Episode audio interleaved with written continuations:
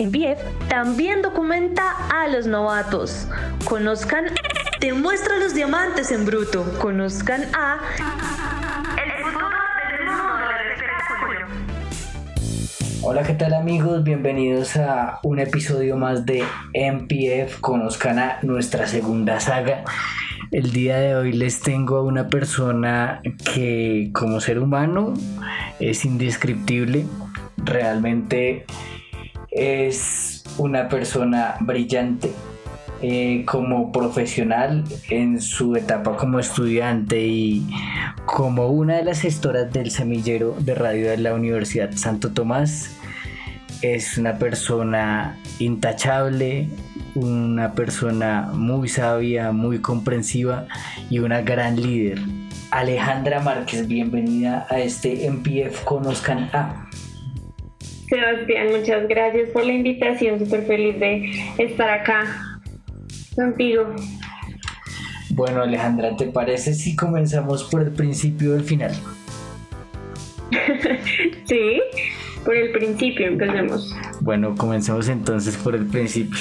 Vayámonos entonces a la infancia de Alejandra por allá cuando tú tenías entre 3 y 4 años que pues me imagino que tú veías programas como, no sé, las chicas superpoderosas, Pokémon, eh, Dragon Ball, tal vez los Bad Georgigans, o tal vez jugabas con, con la Barbie del momento. ¿Qué hacías en esa época? Mm, bueno, en esa época tengo que decir que pasé mucho tiempo con, con mis abuelos y con mi primo entonces en esa época mi abuelo lo que hacía era sacarnos a caminar al bosque, eh, nos llevaba a un pueblito llamado Pandi, que es donde pasamos la mayor el mayor tiempo de nuestra infancia, entonces era como construcción de casas en el árbol, ir a sacar las mazorcas, la yuca. Em, digamos que en, televisión sí veía los Bad Jordigans y cositas así, pero mis abuelos siempre se enfocaron en como hacer esa infancia más experimental, más saber a caminar, vamos a cocinar, vamos a jugar, ven aprende a, a leer, a tocar piano, a tocar guitarra. Wow, o sea, la música fue algo fundamental en tu vida y todavía te queda algo de, esa tocada de piano, todavía tocas guitarra, todavía dedicas tiempo a la música o definitivamente preferiste irte por el lado de, la locución y, de la radio? Eh, no, ahorita no le dedico nada de tiempo a la música, digamos que de vez en cuando me gusta cantar, pero no es algo que yo diga como me apasionaría hacer. Entonces me, me, fui más por el lado de las letras, la escritura, de la locución. Entonces pues por ahí tendré conocimientos de tocar guitarra, pero realmente mi primo fue el que más pero pues digamos, eso te va a servir en un futuro ya cuando entrevistes, por ejemplo, a un músico de, que te digan, no, mira, es que esta es una composición que comenzamos haciéndola con quintas para poder entender más lo que digan ellos. Sí, sí, exacto. Sí, probablemente todo eso me sirva cuando ya, no sé, en, en campo como tal. Pero bueno, volviendo a esos 4 o 5 años, tú decías que estabas en esa época, pues eh, pasabas mucho tiempo así en, la casa, en el árbol y eso. Eh, a mí me llama mucho la atención que pues yo, por el contrario, soy muy citadino. ¿Cómo es eso? Me parece muy interesante cómo se hace una casa en el árbol, que, hay que tener en cuenta para, para hacer eso y ¿Y qué, se hacía ahí dentro? ¿O cómo era la cosa? Bueno, realmente yo creo que una pasión por el cielo, por la naturaleza, por, por estar en, en, paz, ¿sabes? Como que estar en, en, el pueblo, estar tranquilo, sin televisor, sin carro, sin ruido, eh, me genera mucha paz y tranquilidad. Entonces creo que eso es lo, que, lo principal que fundamentó mi, mi abuelo en mí. Y ya la casa del árbol era era súper básica, ¿sabes? Era con, con pedazos de madera que habían por ahí tirados, em, se ponía como una base dentro, pues en medio de los árboles y el techo lo intentamos hacer con hojas de plátano porque allá también se cultivaba mucho plátano, entonces el techo era con hojas de plátano y al lado teníamos un árbol de mangos, entonces teníamos como la comida servida a la mesa, por decirlo así. Y nada, con mi primo ahí nos sentábamos em, a respirar, a dormir, a comer mango con limón y sal, em, también a jugar. Jugábamos mucho con Max Steel, digamos que no, nunca fui mucho de Barbie, sino como Max Steel y carros. Entonces, pues muy básico, ¿sabes? Como la casita en el árbol básica. Pero pues ya después mi abuelo empezó a construir una más, pero pues ya no era tan, tan rústica. Bueno, wow. O sea, a ti te cae perfectamente la canción de Te voy a hacer una casa en el aire solamente para que vivas tú. Exacto, sería feliz. Eh, Alejandra, y yéndonos más atrás, bueno, Alejandra, ¿en qué parte nació y, qué pasó con, tus padres? Em, yo nací acá en Bogotá, em, pero pues siempre mis padres se encargaron de llevarme a muchos lados. Igual mi papá es paisa, entonces tengo un poquito de descendencia que se me sale cuando estoy enojada únicamente, pero nada, mis papás siempre han estado conmigo. Lo, lo, que pasa es que muy joven, ellos trabajaban un montón, entonces preferían dejarme con mis abuelos y mi primo, que era pues con quien me divertía mucho porque no tenía hermanos en ese entonces. Entonces yo creí sí con mi primo Julián y pues mis papás iban a, a, visitarnos y a pasar juntos, pero realmente como que siempre estuve con, con mis abuelos. Wow. Y bueno, ya, ya creciendo, o sea, eso fueron tus primeros cuatro o cinco años de vida. ¿Qué pasó en la adolescencia ya cuando aparecen todos esos tigres y esos tiburones a, decir, uff, qué, qué, niña tan linda? Y cuando está ya uno en el colegio, en esa época de rebeldía, ¿qué te gustaba hacer en esa época? Y pues al fin y al cabo, ¿cómo terminaste metida en todo este cuento de la comunicación? Eh, bueno, me gusta mucho mi historia del colegio porque estuve en, el mismo colegio toda la vida, entonces em, realmente se volvió lo que dicen, ¿no? La segunda casa de uno, la segunda familia de uno. Em, nada, pues en el colegio yo era súper no, nunca fui muy juiciosa de las mejores notas toda la vida, pero tampoco perdía muchas materias. Em, y era muy, muy despistada como que me gustaba más la parte de hacer. Curiosamente no me gustaba español, muy curioso, sino me gustaba más biología y ciencias. Pero nada, como que al después de lidiar con mi profesora de español muchos años y no querer leer muchos libros, como que le empecé a prestar atención porque en el colegio hubo una emisora. Entonces eh, me empecé a interesar por este tema. Igual mis compañeros y mis amigos como que éramos tanta la familia que no había ese tipo de relaciones pero eh, muy chiquita sí fui muy muy desobediente muy me gusta tal niño, voy a hablarle a tal niño, muy coqueta era. Entonces, eh, nada, como que siempre he sido súper directa, me gusta ser muy directa con lo que siento, lo que pienso, eh, sin embargo no digo las cosas sin pensar, entonces me gusta mucho pensar antes de hablar y siento que eso, eso es bueno porque puedo ser directa pero puedo pensar bien las cosas sin llegar a lastimar a alguien. Y eh, llegué a todo el cuento de la comunicación porque en mi colegio había una oportunidad de hacer mitad de 11 y mitad de primer semestre de la universidad, escogiendo la carrera que uno quisiera y pues becado. Entonces, em, realmente pues me, metí a la emisora, en la emisora daba un programa en inglés, me empezó a gustar todo este punto de la producción, de la ilusión y, y me propuse, me, hice la meta de tener el mejor promedio de todos mis compañeros para pues pasar a la universidad. Y, y nada, ya después miré universidades que estaban disponibles y la verdad nunca me interesó como comunicación social sinónimo de periodismo, ¿sabes? Entonces eh, me gustó la universidad porque tiene muchísimos enfoques y me encanta la investigación, entonces como que puedo enfocarme en otra cosa que no sea televisión y periodismo.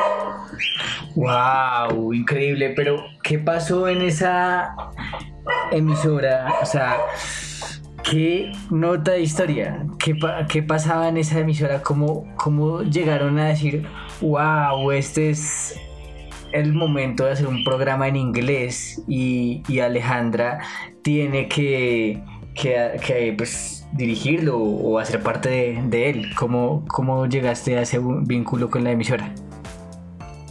Mm, pues el progreso fue fue largo, ya que eh, una profesora, em, la profesora de inglés, mi colegio es bilingüe, entonces ella quería hacer como pues la emisora en, inglés, porque ya existía la, emisora en, en, español. Entonces em, ella lo que hizo fue proponernos algunos alumnos de los que entre comillas, veía potencial y como que les veía interés. Entonces, em, yo siempre en su clase hablaba un montón y ella me decía, acá lo que necesito es que tú hables, pero en inglés. Entonces, eh, digamos que la profesora pasó la propuesta, pasó quiénes iban a estar en el programa y, nada, le aceptaron la propuesta y finalmente terminamos siendo un grupo de 8 a 10 personas que se dividían entre la semana cada uno de a dos y hacían programas distintos y música distinta y dinámicas distintas y se hacía en vivo, ¿sabes? Entonces eh, quedaba grabado, pero pues mientras los demás estaban en su descanso, nosotros estábamos transmitiendo para que escucharan música y participaran. Entonces eh, era algo así como me imagino Alejandra. Eh, hello, how are you? My name is eh, María Alejandra Márquez. de, mm, bueno, no sé ¿Cómo, era eso. Sí, se hacían muchas dinámicas, como que saludábamos, em, si veíamos gente pasar por ahí, les preguntábamos, ven, ¿qué canción nos recomiendas y por qué te gusta esta canción? O el tema del día es amor, ¿qué canción piensas eh, cuando hablamos de amor o cuando hablamos de odio o cuando hablamos del papá y la mamá? ¿Eso para qué grado del colegio fue? Como noveno. Y bueno, como tú dices que para esas épocas eras más bien coqueta y que siempre has sido directa, ¿tú, ¿a ti nunca se te ocurrió la locura de decir, venga, eh, voy a utilizar y, que pasaba, no sé, un tipo que tú decías, wow, este, este tipo es divino, decirle, eh, uy, usted, usted, usted es muy lindo o algo así al aire? Sí, pues en, en aquellas épocas eh, tenía un, amigo, se cuenta que fue mi novio en sexto. Y como que terminamos, pero nunca terminamos mal, ni porque no nos quisiéramos, sino cosas de niños, me imagino yo. Y nada, quedó ese gusto ahí, entonces era esa persona que uno sabe que lo está mirando y uno mira y se quedan las miradas ahí fijas, mejor dicho. Entonces sí, alguna vez en el colegio, en, en la emisora, él estaba en, un partido. y, nada, le, celebré muchos goles y, le dije que, si metía gol, no sé, le daba un pico o algo así. Y, pues Don metió quién sabe cuántos goles, pero nada, sí, sí era un poquito así más coquética. Entonces, pues, ahí, me surge una duda, pues ya, ya regresando a, a, lo que es actualmente y teniendo en cuenta la narrativa que hemos tenido eh, con tu historia en el colegio. Eh, pues no sin antes preguntarte cómo se llamaba el colegio, pero eh, ¿cómo llega entonces esa pasión por hacer parte, digamos, y por crear este semillero tan lindo que hoy en día estamos disfrutando y que pues realmente fue el que me llevó a, conocer a ese ser humano tan bonito que es Alejandra. Eh, si te gusta más toda la parte de, investigación y, todo este tipo de, cosas, porque ¿por qué te llamó la atención a hacer eso? Pues sabiendo que te apasiona más, digamos, la parte del conocimiento y de, de pues poder plasmarlo para que la gente pues pueda eh, educarse.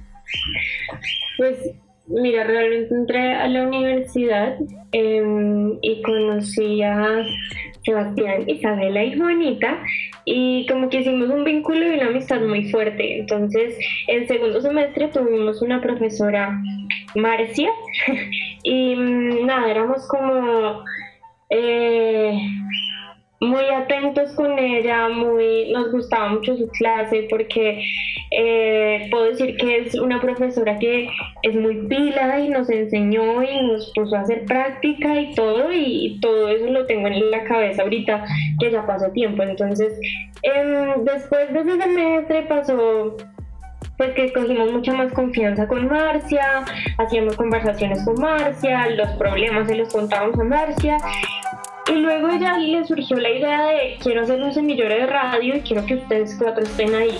Entonces nos sentó literalmente en una mesa y nos dijo tengo esta propuesta, díganme si sí o si no. Y pues nos parece muy, muy lindo que una profesora se importara tanto por nosotros y definitivamente fue porque vio potencial. Entonces a mí me encanta la investigación, pero sin embargo he ido descubriendo un amor y una pasión por, el, por la radio o por la locución.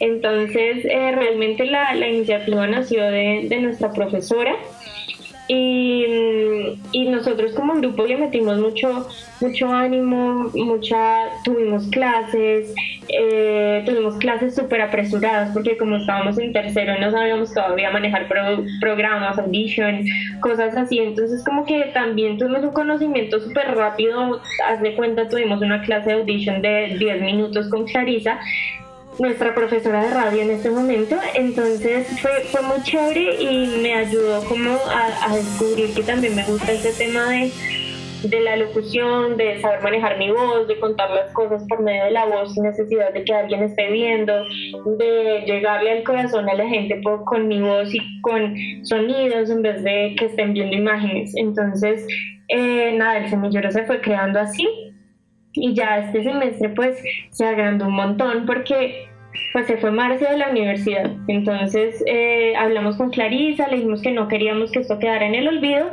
y mm, nada, ya agrandó el grupo, ahorita somos un grupo súper grande, súper chévere y como pues todos nos apoyamos en lo que toque hacer.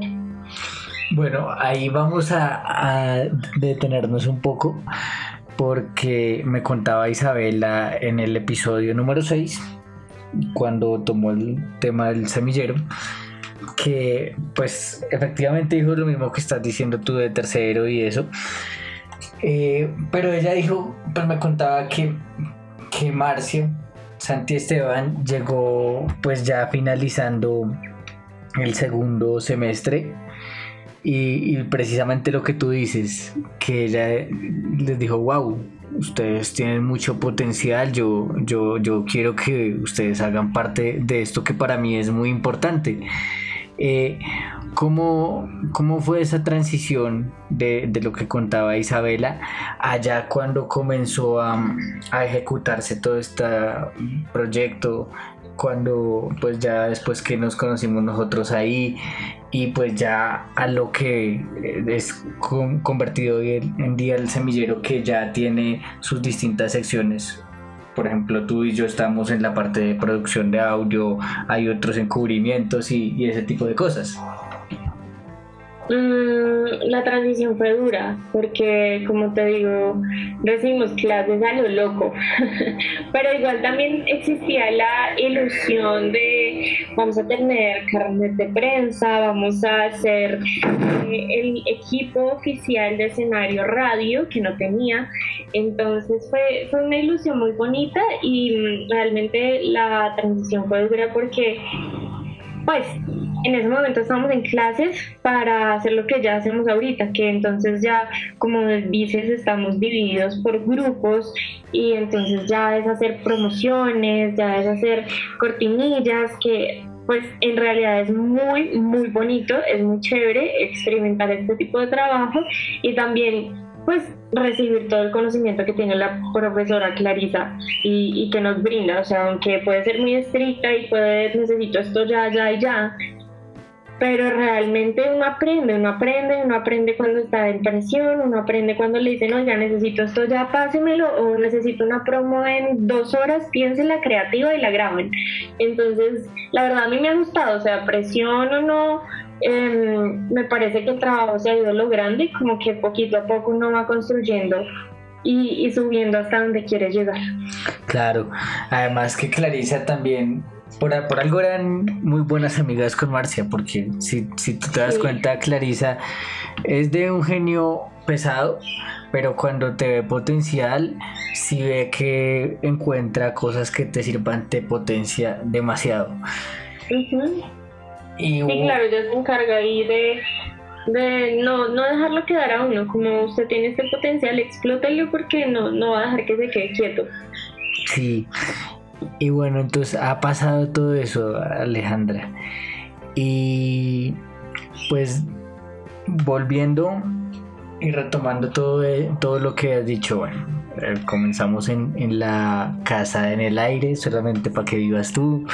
Eh, posteriormente pasaste a ser eh, la voz oficial femenina de una emisora de un colegio que en este momento todavía no sabemos cuál es, es incógnito, como los gustos de nuestra entrevistada. Pasaste a ser precursora y a ser una persona importante en vida de muchas personas que, tú no sabes que has tocado, pero que has tocado eh, con lo que estás haciendo. ¿Y qué sueñas actualmente? ¿Qué quieres hacer? ¿Por dónde te ves eh, dándole a esto? ¿Cuáles son tus sueños a, un futuro más o menos cercano y a un futuro a medio plazo? Bueno, para no dejarlos tan perdidos, el colegio es Liceo Campestre Tomás de Iriarte en Subachoque. Un poquito lejos, pero nada, la verdad vale mucho la pena. Em, bueno, qué sueño. Yo ahorita estoy también en escenario en, en un programa, Orbita Vallenata, no sé si, si, lo han escuchado, si lo han escuchado, Sebas, pero entonces ahorita estoy trabajando con ellos, haciendo programas todos los jueves eh, digamos que esto también me ha servido para, para decir que en un futuro sí espero trabajar en radio, que no es lo que quiero hacer toda la vida, quién sabe, ¿no? Pero me gusta mucho la radio, me gusta mucho trabajar en radio, me gusta mucho la comunicación que hay. Eh, eso es como algo que, que tengo a, a, corto plazo, como el, el, seguir trabajando en radio y, y pues ya como se pueda. Eh, antes no me gustaba mucho el periodismo, ¿no? Pero ahorita creo que necesitamos un periodismo distinto, aunque puede ser, puede ser un poco complicado, pero no me cierro puertas de que en algún momento pueda, eh, no sé, presentar o estar en algún noticiero, pero pues como que lo veo lejano, porque no es lo que me gustaría hacer, pero no, no le cierro las puertas porque igual me parece que es un, una vía muy agradable en medio de todo. Y en un futuro lejano me, me gustaría mucho trabajar con comunidades. Em, siento que lo, algo que siempre me ha gustado es el trabajo social, entonces me gustaría trabajar con comunidades y como en esa parte investigativa dar, dar a conocer a los que no pueden. Y no solamente ir a hacer entrevistas y mostrar al mundo lo feo que es, sino más bien llegar y hacer que esa comunidad crezca. O sea, no quiero ser la, el, típico que va, muestra cómo está todo, gana un montón de seguidores y vistas y likes y se devuelve y se olvida de la gente. Entonces, pues no sé, quiero trabajar con comunidades, como que involucrarme mucho con comunidades y utilizar la rama de, ya sea el periodismo o como tal, el comunicador para, para ayudar. ¡Wow! ¡Qué sentimientos tan bonitos los de Alejandra! Alejandra ha tocado un punto importantísimo en su historia y nos vamos a adentrar ahora sí en el mundo de la radio de Alejandra. Eh, para los oyentes de este podcast, Orbita Vallenata la pueden escuchar, pues como ella misma dijo, a las 4 de la tarde, si no estoy mal, ¿cierto? Eh, sí, todos los jueves a las 4 de la tarde. En escenarioradio.com o por Tuning Radio como escenario radio. Eh, Orbita Vallenata es un programa muy lindo. Yo nunca lo escucho en directo porque pues yo siempre estoy ahí molestando en la cabina mirando cómo hacen y, buscando matonear a los dos voces. Pero cuéntanos cómo es convivir dentro de esa cajita de cristal junto a José, que es un loco muy chévere, un tipazo, junto a Joselito, que él, entre su tomadera de pelo y sus cosas, es un muchachito que tiene unos sentimientos hermosos y junto a todo ese equipo de trabajo que, wow, cuando uno los ve a, ustedes, uno dice, wow, hay vida, o sea, realmente hay gente hermosa, se puede vivir, se puede ser feliz. Sí, pues em, estoy muy contenta con, con mis compañeros, con la mesa de trabajo que tenemos en este momento, porque para mí algo importante para que el programa se sienta familiar y para que los oyentes no estén incómodos, es que haya confianza entre los participantes, es que se sienta como más charladito. Me gusta más. Entonces, eh, nada, primero hubo conexión con José, que como dices es un loco, pero es una gran persona. Y mm, nada, me senté ahí en la cabina a escuchar unos cuantos programas y me encantó. Me encantó el hecho de la amistad que se tenían, eh, la risa, el tema, el vallenato.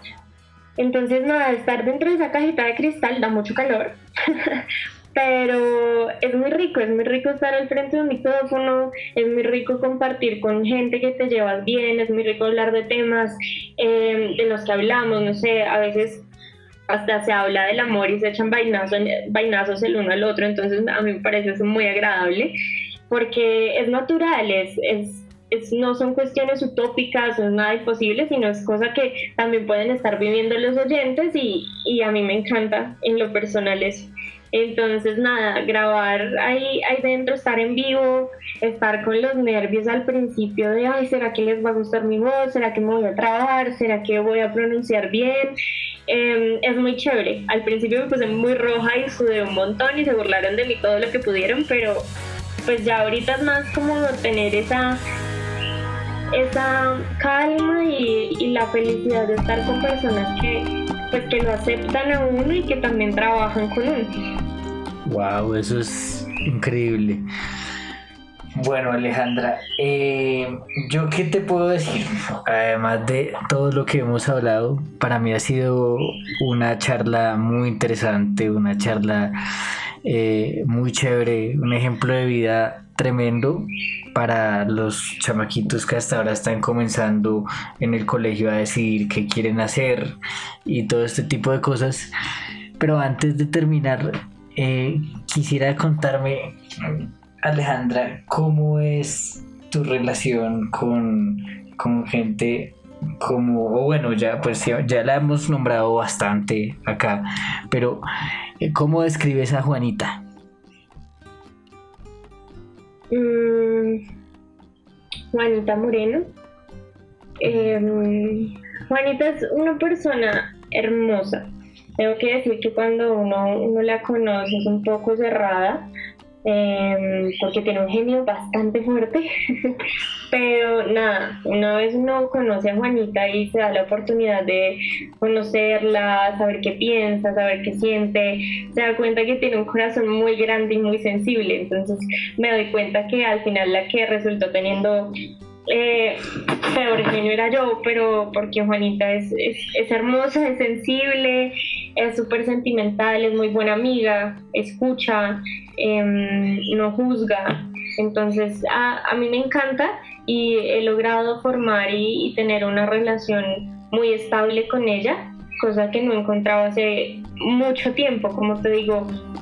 Pues en muchas cosas nos parecemos, tenemos un genio y un, y un, comportamiento similar, pero siento que nos entendemos y compaginamos las dos muy bien. Entonces, una Juanita es espectacular. Tengo que decir que cuando la conocí la peor experiencia de la vida, pero después de, de tiempito y de darse la oportunidad de conocer personas nuevas y pensamientos distintos, eh, es una persona muy pila, trabajadora, también le encanta trabajar con comunidades, es súper entregada, súper humilde, entonces nada, Juanita es espectacular. Isabela Corredor, que es tu otra comadre. Isa, Isa es lo más sensible y lo más bonito y tierno de este mundo. Em, también es un poquito cerrada el conocerla, un poquito mucho. Em, pero como te digo, nos hemos dado la oportunidad de entrar cada una en la vida de la otra y, y nada, como que van haciendo el saber de esa persona, el ayudar a esta persona, el el pasar tiempo con esa persona, el no fastidiarse, porque yo soy una persona que se fastidia muy rápido la gente, eh, pero no me pasa, no me pasa ni con Juanita ni con Isabela porque se hablan de temas distintos, no es como una amistad pega 80 y ahí que, ay, te vamos a ir, la, la, la, es una amistad fuerte, es una amistad que se basa en mucha confianza y, y es eso, como que tenemos tanta confianza que podemos hablar de lo que queramos y, no va a importar. Entonces Isabela también es súper sensible. Tengo que decir que es una mujer demasiado inteligente. Em, es muy, muy, muy inteligente y le gusta trabajar siempre muy duro para que todas las cosas salgan perfectas. Entonces también como tener esa motivación de Isabela de tenemos que hacer esto porque tiene que salir bien, porque tal, tal, tal, tal. Me gusta, me gusta tener esa persona en mi vida que sea tan perfeccionista, que es cosa que no tengo yo, pero que me está aportando Isabela, ¿sabes? Wow. Y yo digo que mi tocayo es un bendecido, o en general los hombres que tenemos la oportunidad de tener amigas, y más de la calidad de Juanita, de la calidad de Isabela, de tu calidad, somos unos bendecidos porque pues no es común que surja una muy buena amistad con, personas del sexo opuesto. Y pues más, más allá de un interés. Entonces cuando surgen ese tipo de amistades como la que tú tienes con Sebastián, son de esas amistades que tú dices, wow, son, son realmente amigos muy, muy, son un tesoro, como diría mi mamá. ¿Qué puedes describir de, de Sebas que a la distancia Sebas se ve que pareciera que fuera rudo, pero tú hablas con él y, es una persona muy sencilla? Sí, Sebastián. Sebastián, tengo que decir que es el hombre más sencillo y sensible y amoroso que yo he conocido en la vida.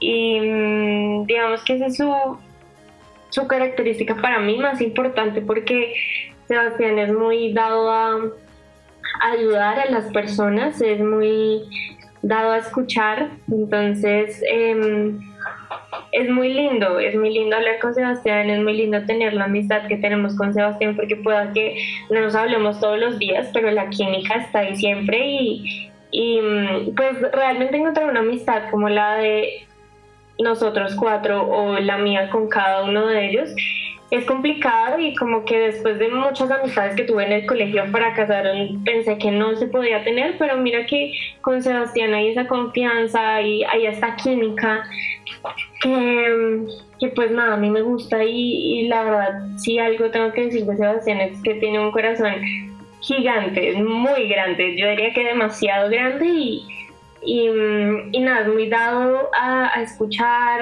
a querer a las personas, es súper sencillo, es muy chistoso, es muy gracioso. Em, pero cuando se tiene que trabajar, se trabaja, cuando se tiene que recochar, se recocha, cuando se tiene que llorar, se llora. Entonces, como que también me gusta eso de Sebas. ¡Wow!